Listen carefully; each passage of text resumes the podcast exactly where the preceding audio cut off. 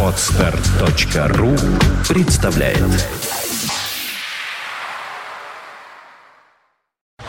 You are listening. You're listening to Internet Radio Fontanka FM. Fontanka FM. Добрый день, вы слушаете радио Фонтан КФМ. В студии Александра Ромашова. И напротив меня сидит красавец-мужчина Андре Андерсон, группа Royal Hunt. Здравствуйте, Андрей. Здравствуйте.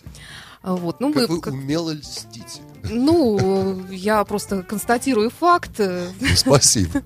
Андрей, вот вы рассказали, можно Андреем-то называть? Конечно, Ну, естественно, да. А, Рассказали ужасающую историю о том, как подхватили воспаление легких, и после этого стали лучше выглядеть. Да. Помолодели. Вот, вот так это и происходит. А все ищут какие-то там диеты, там, не знаю, какие-то, какой-нибудь крем такой, такой хитрый какой-нибудь. Ничего не надо, получить воспаление легких, и все. Нет, ну, конечно, не дай бог. Я надеюсь, что вы в состоянии работать на сцене. Ну, так уже два концерта отыграл, так что ничего, конечно, могу. Многочасовые изнуряющие шоу, Все в порядке. алкоголь, Бывает. поклонницы назойливые и так далее. Опять льстите. Ну, прям так должно быть у настоящего рок-музыканта. А, Я напомню нашим слушателям, что сегодня в клубе «Зал ожидания» вечером пройдет концерт группы Royal Hunt, э, и э, на этом концерте будет представлен альбом, новый альбом 2013 года «Alive to Die For». Андрей, тогда вот вопрос такой, что это за альбом, чем он отличается от предыдущих, и что за новое шоу, о котором мне рассказывали ваши организаторы, что там такого будет необыкновенного? А, ну, новый альбом, э, если говорить о принципиальных каких-то отличиях, то, скажем так, а, принимали участие, в записи альбома принимали участие э, классические музыканты. А, они- э, это для нас не новость с той точки зрения, что раньше тоже периодически мы могли использовать в каких-то кусочках вещей, там, да, в начале, в конце или где-то там для эффекта, может быть, виолончель или скрипку или что-то такого плана. Вот, в этот раз э, группа музыкантов была побольше, э, значительно побольше. Был, э, кстати, значительный хор тоже привлечен к работе. И э, у них были совершенно определенные партии. То есть практически это был такой шестой э, член коллектива, скажем так. То есть э, часть клавишных партий моих, они просто перешли им. А не жалко было? Нет, совсем нет. Наоборот, очень было хорошо. А, э, Дело в том, что мы пытались найти какой-то э, какой-то более органичный способ э, улучшить, как бы, ну, с нашей точки зрения, наш предыдущий альбом. Потому что многие сказали, что, да и мы сами, в общем-то, считали, что предыдущий альбом Show Me Out Life это был такой ультимативный альбом Royal Hunt, который поклонники любят. Это такой Royal Hunt таких, я бы сказал, так конца 90-х годов даже. То есть вот там все было, как говорится, выжато по максимуму уже. То есть нам нужно было идти дальше, уже начинается третья декада существования группы. Хотел сделать что-то новое. Что новое? И вот тут у меня появилась эта идея, что, может быть, сделать э, звук немножко шире, немножко более таким оркестровым каким-то, но вот именно органическим путем, каким-то не э, каким-то сэмплером, не моими клавишами там э, и так далее, и так далее. Но, по-моему, удалось, потому что альбом вышел в конце ноября, в начале декабря, вот рецензии были очень хорошие, во всяком те, которые я читал. Все три. Вот. Их на самом деле больше, но я вообще принципиально рецензии не читаю, так что... Но то, Не что видел, было здорово. Ну, да даже не то, что не расстраивается. Мне, собственно говоря, я сделать-то с этим сразу ничего не могу. Это равно, что расстраиваться потому, потому что вот ну, сегодня вот солнце рано встало. Ну, вот оно как, как говорится, положено, так и встанет. Э, то же самое с альбомом. Э, когда я его заканчиваю, уже отпускаю, как говорится. То есть тут я уже никаким образом влиять уже не могу на удалось, не удалось. Но лично для себя я знаю, что удалось, потому что иначе я его просто не выпустил. Вот. А уже что другие думают по этому поводу, но это уже, как говорится, их право. А публика как принимает на концертах? Очень хорошо, очень хорошо. А, Даже не хвастаюсь, действительно хорошо. И причем меня это немножко удивляет, потому что в этот раз мы играли э, на некоторых территориях, где э, до сих пор мы не были, или, во всяком бывали не так часто. И они как-то очень эти новые даже песни очень здорово подхватили. Что, в общем-то, немножко необычно, потому что, как правило, э, до людей, скажем так, э, доходит это все уже, как говорится, там год спустя, полтора-два уже. проверено временем? Да, конечно. Они уже выбирают свои любимые какие-то песни или песни, которые они не любят и так далее. А тут как-то вот пошло уже с этого тура, как-то, то есть у нас вот э, три или четыре вещи, которые мы играем с нового альбома, ну, в зависимости от программы. Их встречают очень хорошо. И прям видно, то есть первые ряды, там даже и тексты уже знают, и там все. Это приятно, конечно. Ну, старый это, наверное, тоже что-то будет. Конечно, Да, конечно. То есть что- у нас всегда один и тот же принцип, в принципе, эм, э, по- каким образом мы мы подбираем наш сет-лист на концерт. То есть э, принципиально мы всегда играем 3-4 вещи с нового альбома, естественно. Э, ну, там, 2-3 с предыдущего. А потом вот начинается э, такое сражение. Дело в том, что альбомов много, у всех есть свои любимые какие-то вещи.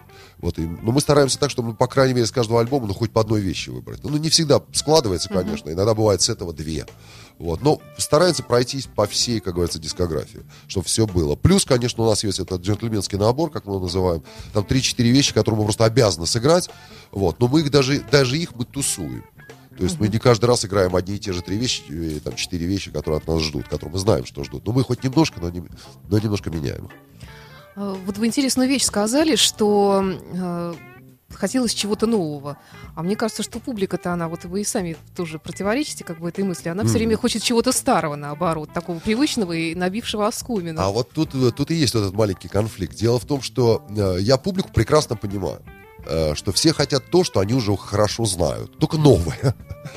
Но дело в том, что нам, как артистам, музыкантам, нам, конечно, интересно сделать что-то новое все время.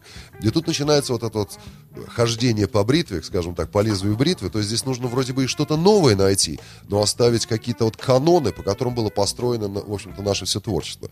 Э, я считаю, в какой-то степени, в общем-то, это нормально. Э, мне бы, например, не хотелось, чтобы группа, которую я слушаю сегодня, там, э, ну, не знаю, ну, взять даже вот, если мы возьмем старые группы, допустим, те же самые Deep Purple, чтобы они изобретали что-то новое. Ну, зачем? Если мне нужно что-то новое, так я послушаю какую-то группу в этом стиле, в каком-то новом Согласна, стиле и так да. далее. Зачем? Это не нужно. Но я прекрасно их тоже понимаю, что им тоже скучно, конечно, с утра до вечера играть Smoke on the Water, правильно? То есть, какой-то то есть они пытаются тоже сделать, найти какие-то новые рычаги, скажем так, найти какие-то, изобрести. Но вот в, в том же самом автомобиле.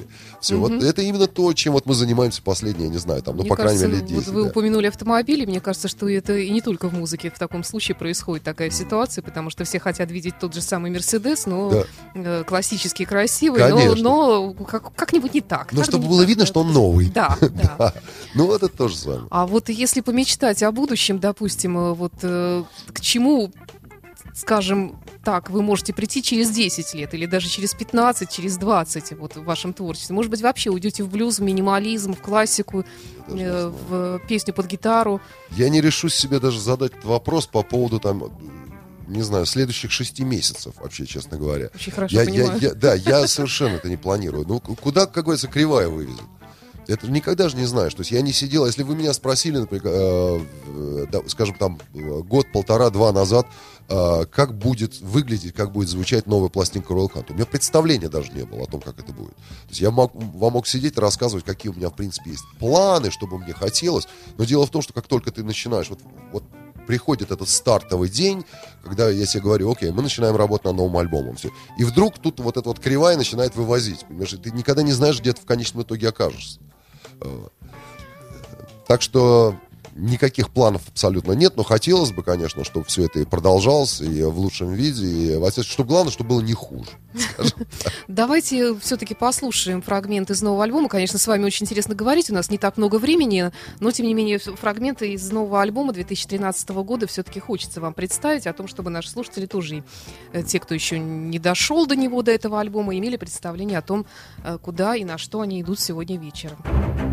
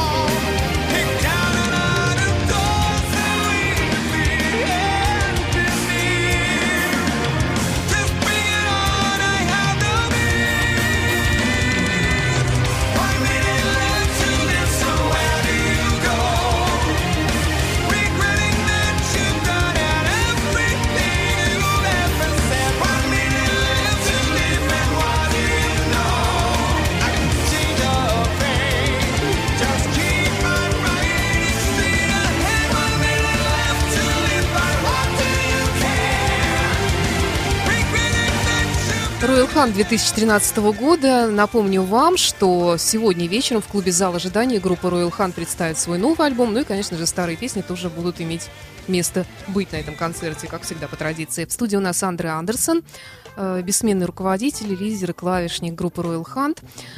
И у меня такой вопрос. э, Вот сейчас э, как-то вот такие вот пластинки, как вы принесли, они как-то вот выходят из моды, как мне кажется, постепенно. Сейчас такая странная мода, сейчас либо винил опять входит в моду, либо все скачивают из интернета. Вот как вы, музыканты, которые, в принципе, это ваш хлеб, это ваш, э, ваш заработок, э, в конце концов, это нормально и естественно, как вы в этом мире выживаете? Э, Стало сложнее, конечно. Безусловно. Потому что на сегодняшний день практически альбомы никому не нужны. То есть я уже заранее слышу, там сейчас 20 человек сейчас скачили с, кресла, и, а мне нужно. Ну да, вот 20 людям нужно, может быть 50. Но основная масса, скажем так, их уже эти не интересуют, конечно. Э, Поэтому на сегодняшний день все идет, как, э, как я это называю, в разбивку. Э, То есть выкладываются файлы, и там вот, понравилась эта песня, понравилась эта песня, их скачивают, конечно. Конечно, никто за это не платит и так далее. Вот. Но с другой стороны, да, появилась такая маленькая ниша поклонников винила. Она еще махонькая совсем, очень маленькая такая. Но э, там слушатель такой очень придирчивый, очень избирательный. Это, конечно, тоже очень приятно. Дело в том, что я сам э, винил собираю не так давно. э, я начал, конечно, еще в те, в те годы, просто сохранил то, что у меня было, а вот несколько лет назад ко мне это опять вернулось. Чем приятно. А что у вас было? Э, Ну, у меня, у меня б- было- была, скажем так, коллекция э, винила э, еще с тех времен, когда мне было, там, не знаю, 15 лет. Вот все это я собирал. Мос- там. московская такая часть, да? Ну, а там небольшая часть, конечно, московская, потому что в Москве, в Москве в то время особо купить винил было нельзя. Вот. А, но сподобился, как-то что-то насобирал. А потом, когда приехал в Данию в 83 году, там тоже, ну, в то время еще винил еще ходил. То есть он до начала 90-х-то еще был в продаже. Вот, естественно, я, скажем так, на- набирал упущенное. Потому что за те годы, когда я жил еще в Москве, в Советском Союзе, тогда, конечно, винилов не было. Когда я приехал в Данию, конечно, я на каждую копейку покупал винил. Вот, так что у меня там собралось, там, может быть, там, не знаю, 300-400 пластинок или что-то с тех времен вот, которые у меня лежали и пылились, конечно, очень-очень долго. Э, А тут вот лет 5-7, не знаю, назад э, я совершенно просто вот так вот произвольно купил себе проигрыватель домой. Был магазин, стоял проигрыватель, ну, возьму. Вот он у меня, опять-таки, дома стоял где-то год, я его не включал, ничего, а потом как-то собрался. И вот сейчас вот у меня, как бы, мое хобби опять вот просто вот расцвело У нас даже, вот цветом, видите, да. у нас вот э, есть виниловый проигрыватель. Вот удивительно, мы, наверное, единственное радио, у которых э, еще это используется.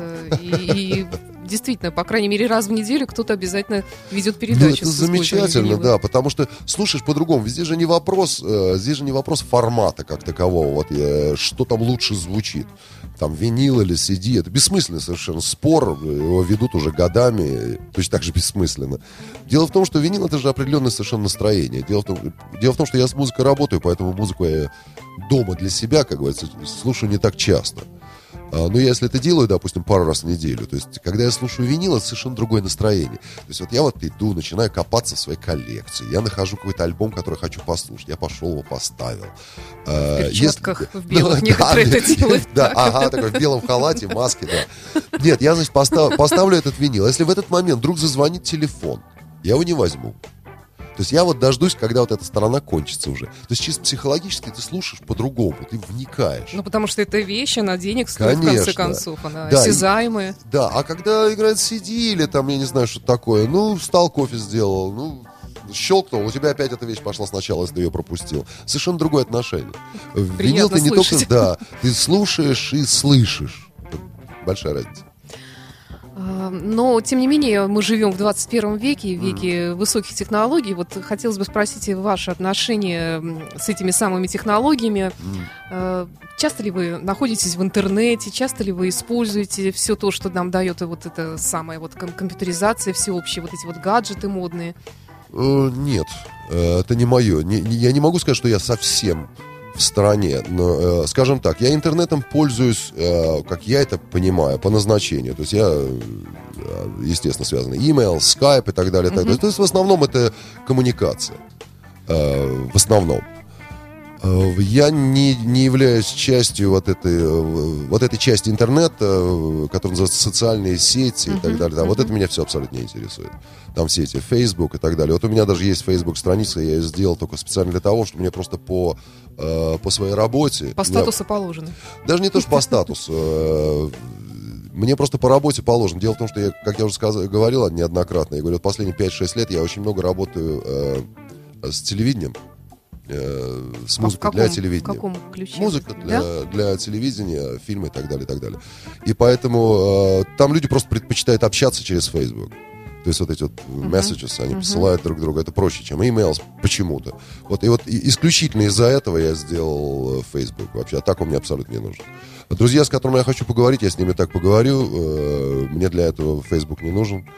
Э, А emails и, и Skype, это да, но опять-таки это в основном по работе. То есть э, с промоторами, с компаниями звукозаписывающими и Ну, так далее. так удобно, в далее. Ну, безумно удобно, конечно. Э, А вот эта социальная вся сеть, нет. У меня нет ни одной песни на компьютере. У меня нет ни одного фильма, ни одного видеоклипа на компьютере. Они меня абсолютно не интересуют. То, что я хочу иметь, у меня есть либо на CD, либо на винилах. Если я хочу посмотреть какой-то фильм, я иду в кинотеатр. Если это какой-то старый фильм, я куплю себе, закажу себе DVD. Они стоят копейки, на самом деле. Я никогда в жизни не пойду его искать на каком-то интернете. Ну, это мне не нравится. Это не, не то, что я занимаю какую-то такую принципиальную позицию по этому поводу, но мне просто не нравится. Хорошо, всё. человек старой закалки. Да? А, ну вот сейчас много даже и среди ваших, и среди моих ровесников есть Мгм. много людей зависимых. Ну, про молодежь я уже вообще не говорю. Мгм. По-моему, вообще не выпускают эти гаджеты из рук. Мгм. А может быть, у вас есть какие-то другие зависимости? Эм, Ну, может быть, наверное, не знаю. Но я читаю много. Это, я считаю, это хороший, да, действительно. На русском?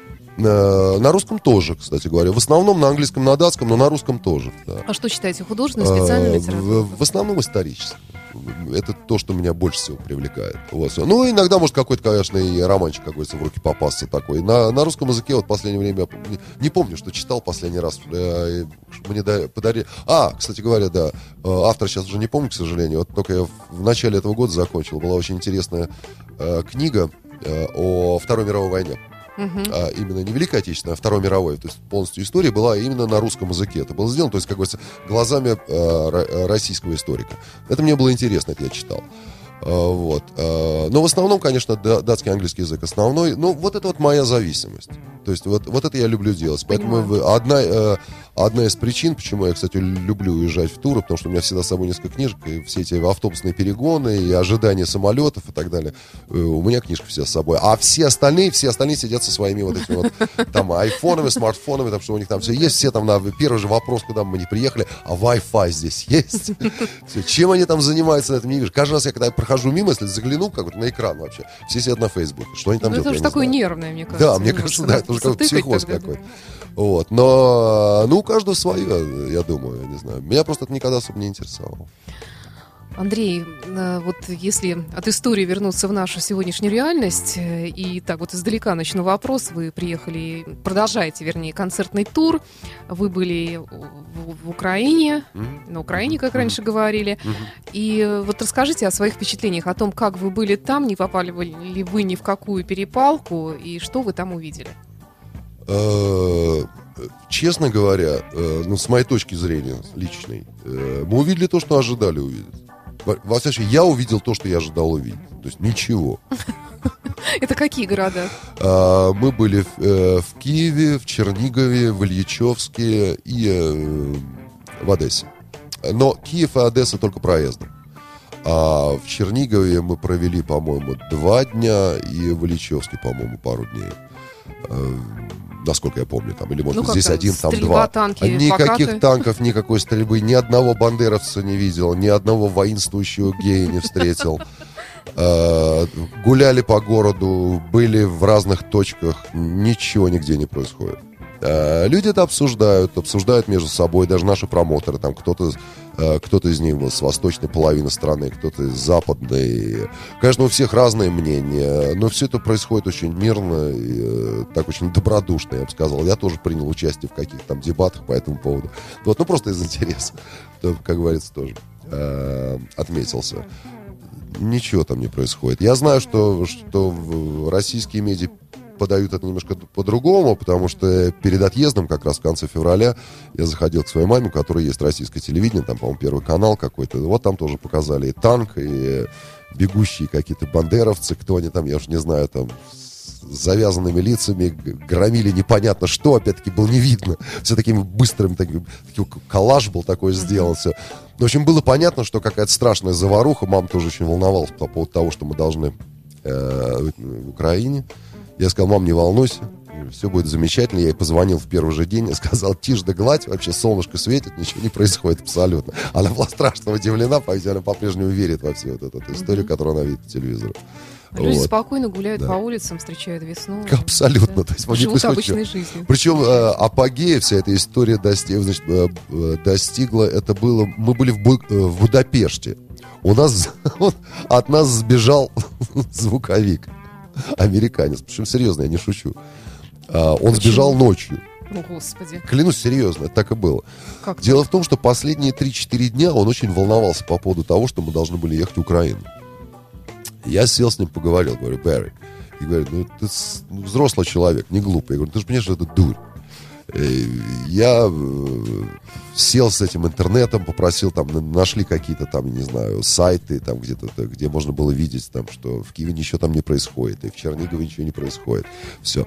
Ну, видимо, не верит человек. Вот. И вдруг, значит, э, мне показалось, что он успокоился. А он просто, по-видимому, затаился. И вдруг э, я просыпаюсь утром в Будапеште, ну, приходит менеджер и говорит, что в 6 часов утра Берри укатил в аэропорт и улетел обратно в Нью-Йорк.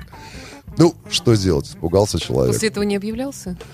Не дал знать Ну, объявлялся, да, и мы объявились, конечно, отметились по этому поводу, потому что, конечно, я по-прежнему считаю, что как бы сейчас, конечно, можно смеяться по этому поводу, но я считаю, конечно, это же колоссальное свинство, конечно, то, что он сделал.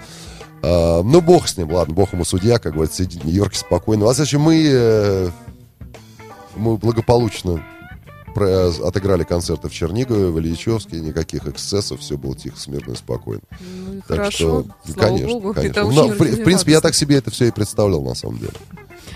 Ну, Сейчас, э, тем не менее, вот э, начинаются какие-то санкции против России, Мгм. и поскольку мы работаем вот в этой вот среде, около музыкальной, то, Мгм. естественно, мы очень волнуемся, что могут начаться какие-нибудь культурные санкции, например, начнут э, артисты отказываться приезжать к нам. Не все такие Ну, прогрессивные, как кто-то, вы, да. кто-то, безусловно, И откажется. вот прошла новость о том, что летом отменяется концерт Роберта Планта. Хотя там объясняется это тем, что логистические причины Мгм. какие-то связаны Может с быть, логистикой. Вот. может быть. Но тем не менее, все равно э, наши слушатели, они насторожились и заподозрили что-то неладное. Ну, ваш слушатель всегда очень настороженный, я так понял. Ну, потому что что бы ни произошло, да. совершенно банальное какое-то происшествие, а тут, в этом тут же ищут какой-то такой подногон. Ну, что такое, какая-то подкладка должна быть, что-то такое. Это должно быть глубже.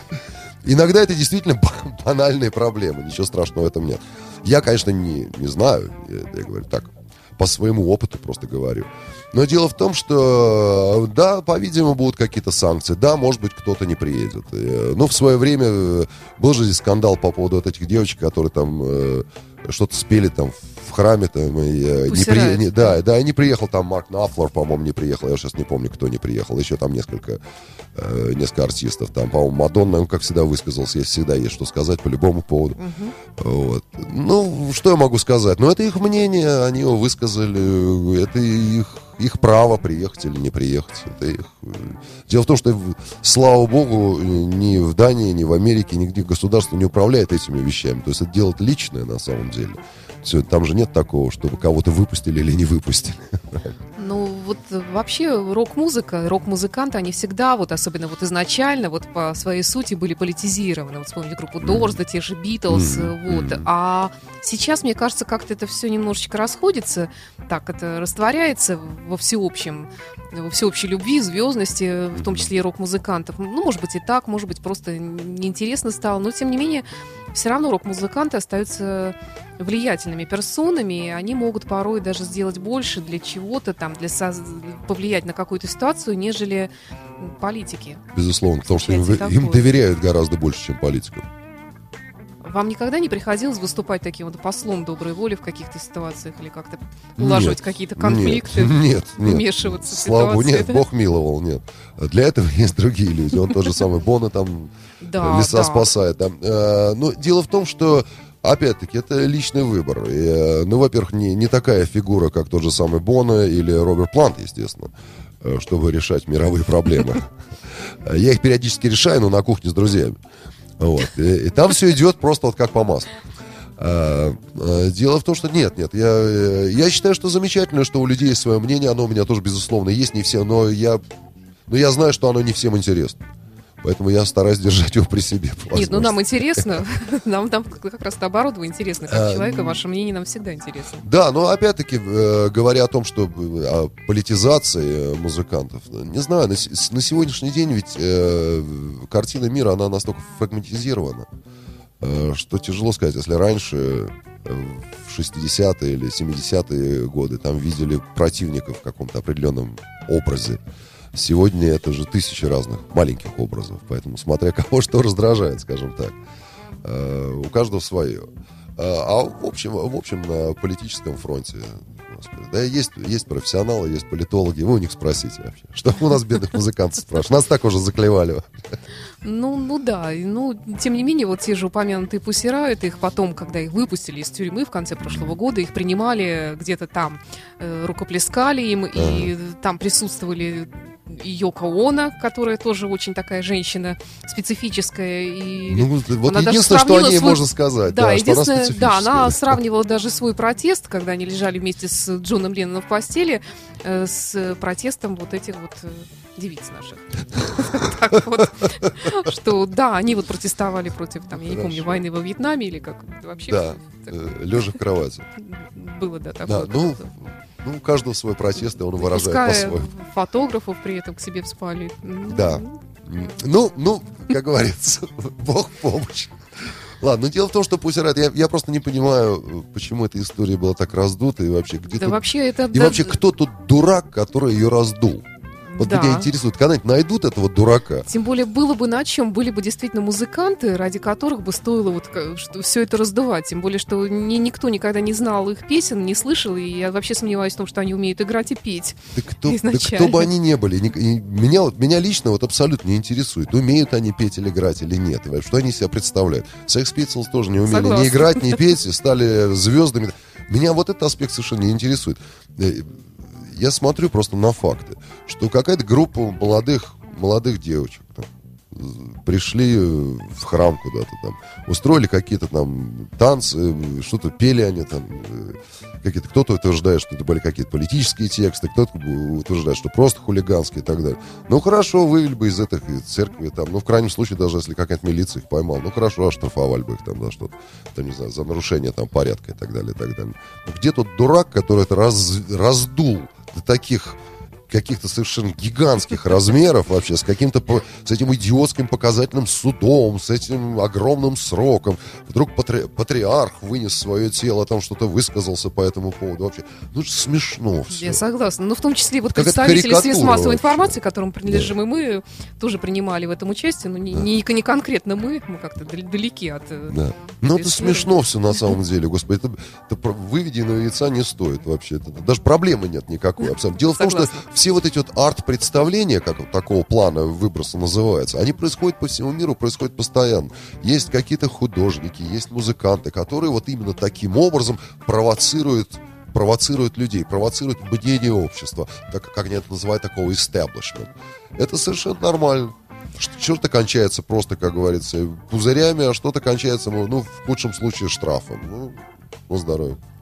Я вот, э, знаете, еще что хочу... Да, напомню нашим слушателям, что у нас Андрей Андерсон, Андрей Андреев, как мы его здесь называем, группа. Royal Hunt. И, сегодня вечером в клубе зал ожидания концерт Royal Hunt пройдет, будет представлен в том числе и новый альбом 2013 года, так что не забывайте об этом.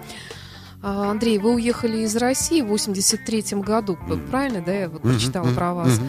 А вот вы никогда вот э, среди ночи вас не посещала какая-нибудь такая вот мысль или просто вот э, фантазия о том, как бы могла сложиться ваша жизнь, если бы вы остались? А, Кем бы вы стали? Не могу себе, не могу себе это представить абсолютно. 83-й год. Насколько я это помню. Ну, ну наверное, до- доучился бы. Я же в первом медиа учился. Ну, Мгм. может быть, доучился бы до конца. Сомневаюсь, а так конечно. пришлось бросить, да? А, ну, потому что уехали в Данию, Мгм. да. А, ну, наверное, наверное, доучился бы. Я говорю, как я часто людей пугал, говорил, может быть, сегодня кому-нибудь бы ноги резал.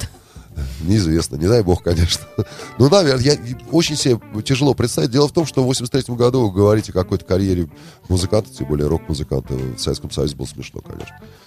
Были какие-то единицы, которые попали все эти Госмос, Росконцерты и так далее, и так далее. Нам это, кажется, не светило. Э, Поэтому ну, не могу даже себе представить, чтобы это было.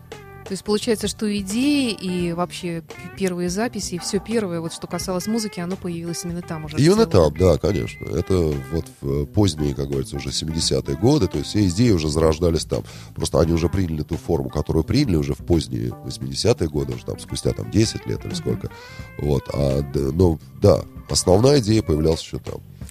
Ну, я еще также читала, что вы даже таким были всегда слушателем э, необычным. То есть, если в то время, как все слушали, скажем, Rolling Stones и Beatles, а вы слушали группу Rush, Genesis, Да, да, да, я, я вот такой они очень, повлияли да. на вас. Да, но это опять-таки было, мне, мне повезло, я попал в очень хорошее окружение, вокруг меня были очень приятные ребята в то время, тоже разбирающиеся в этом во всем. И, э, и у нас совпадали вкус и, и интерес к музыке.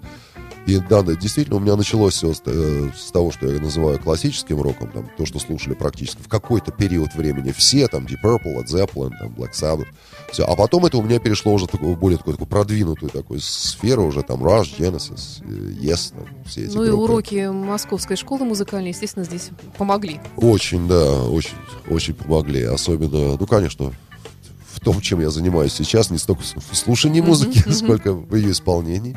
Да, безусловно, конечно. А вы, кстати, играете вот сейчас на обычном фортепиано живом? Очень редко. Это э, при записи, да, безусловно. Дома нет, в доме нет.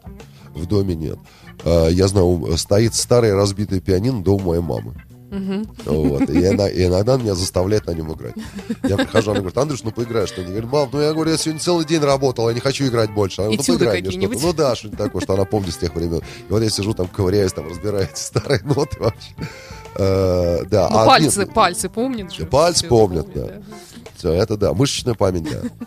Вот. А голова только ничего не помнит, а пальцы, да.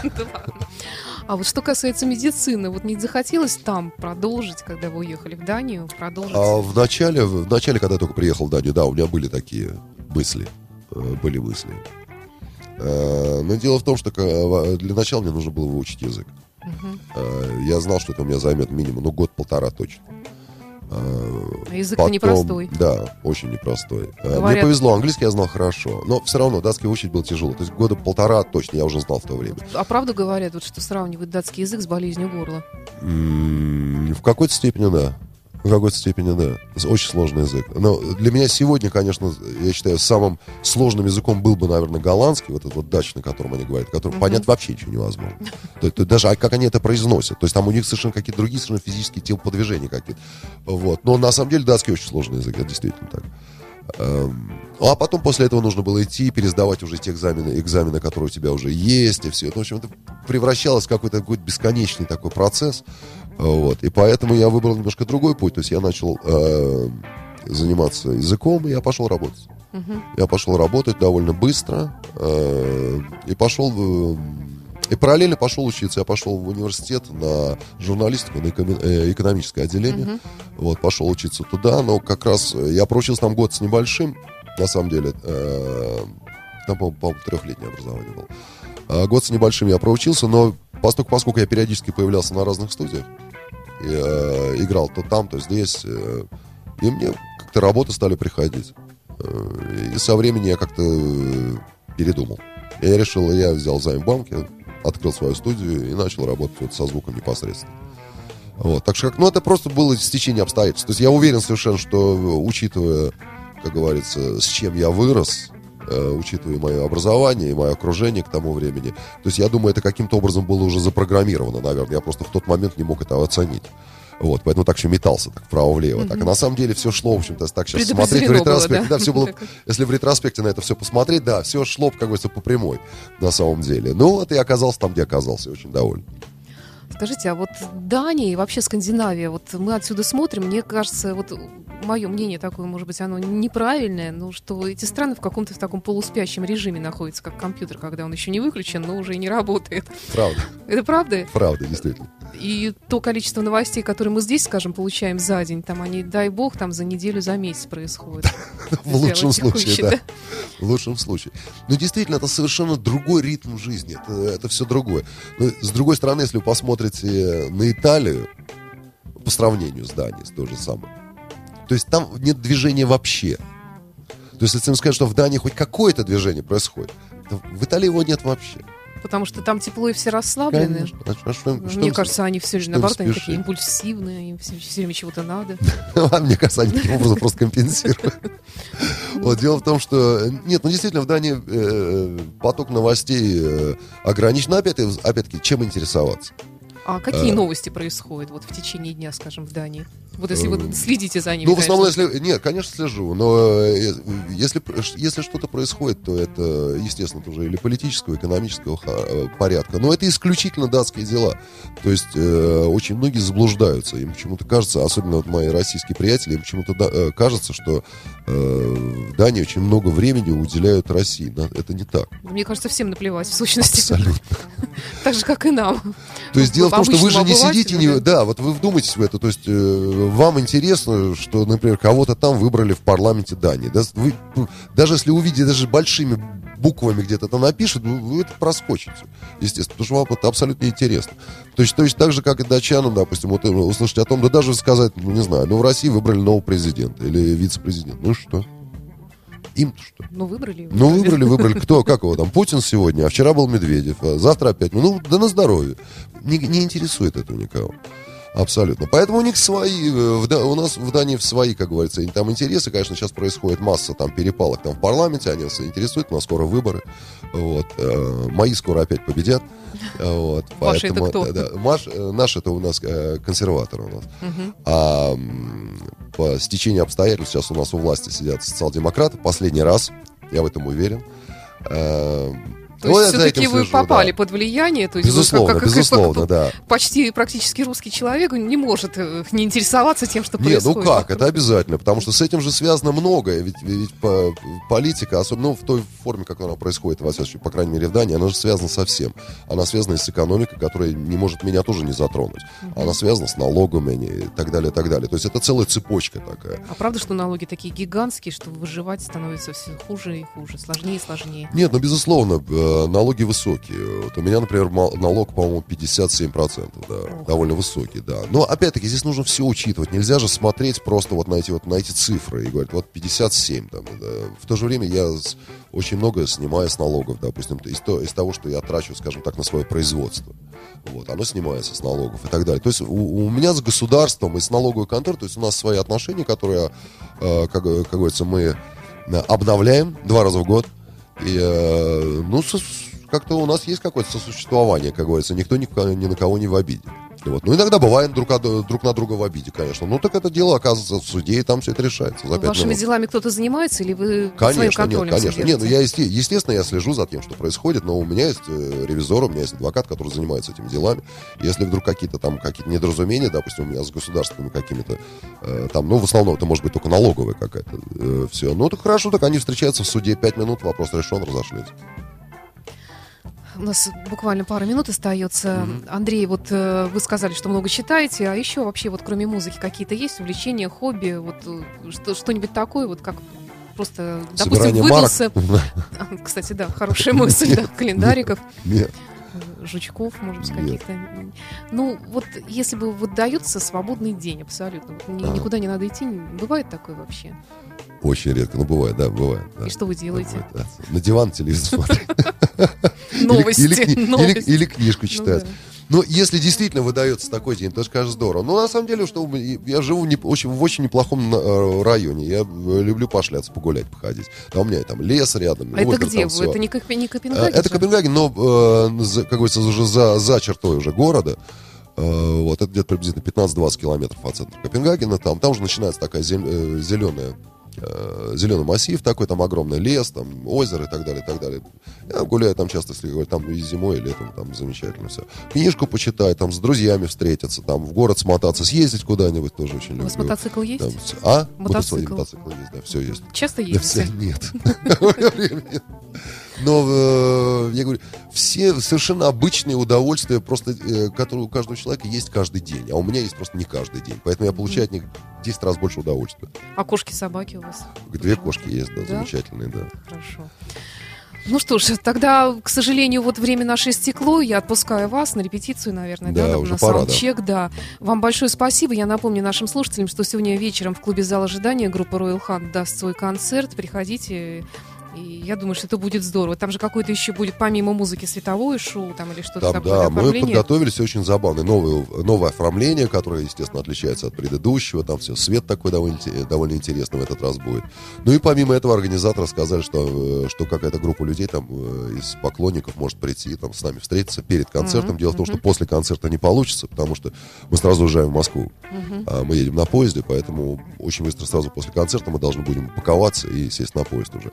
А поэтому они вошли в положение, как говорится, поклонников, которые хотели бы с нами встретиться, сделать там какие-то фотографии, подписать что-то. Вот, и поэтому решили организовать это перед концертом. Так что непосредственно в где-то- виду. Да, так что имейте в виду, если есть желание, я, правда, не знаю, каким образом это все будет производиться, я просто слышал, что они говорили на эту тему. Так что перед концертом какое-то маленькое мероприятие там будет. Ну что ж, удачи вам. А, кстати, куда после Москвы поедете потом? А после Москвы у нас Владивосток, а уже из Владивостока Япония. Ваши любимые. Ну, любимые или нелюбимые, два концерта в Японии, потом у нас э, Корея, э, из Кореи у нас э, Тайвань, э, Австралия, два концерта, потом Китай, а потом, по-моему, домой. И до осени. А осень уже Южная Америка. Да, здорово. Спасибо большое. Напомню, в студии был Андрей Андерсон. И до встречи в эфире. Приходите к нам еще, как Всего доброго. у нас. Большое спасибо, обязательно.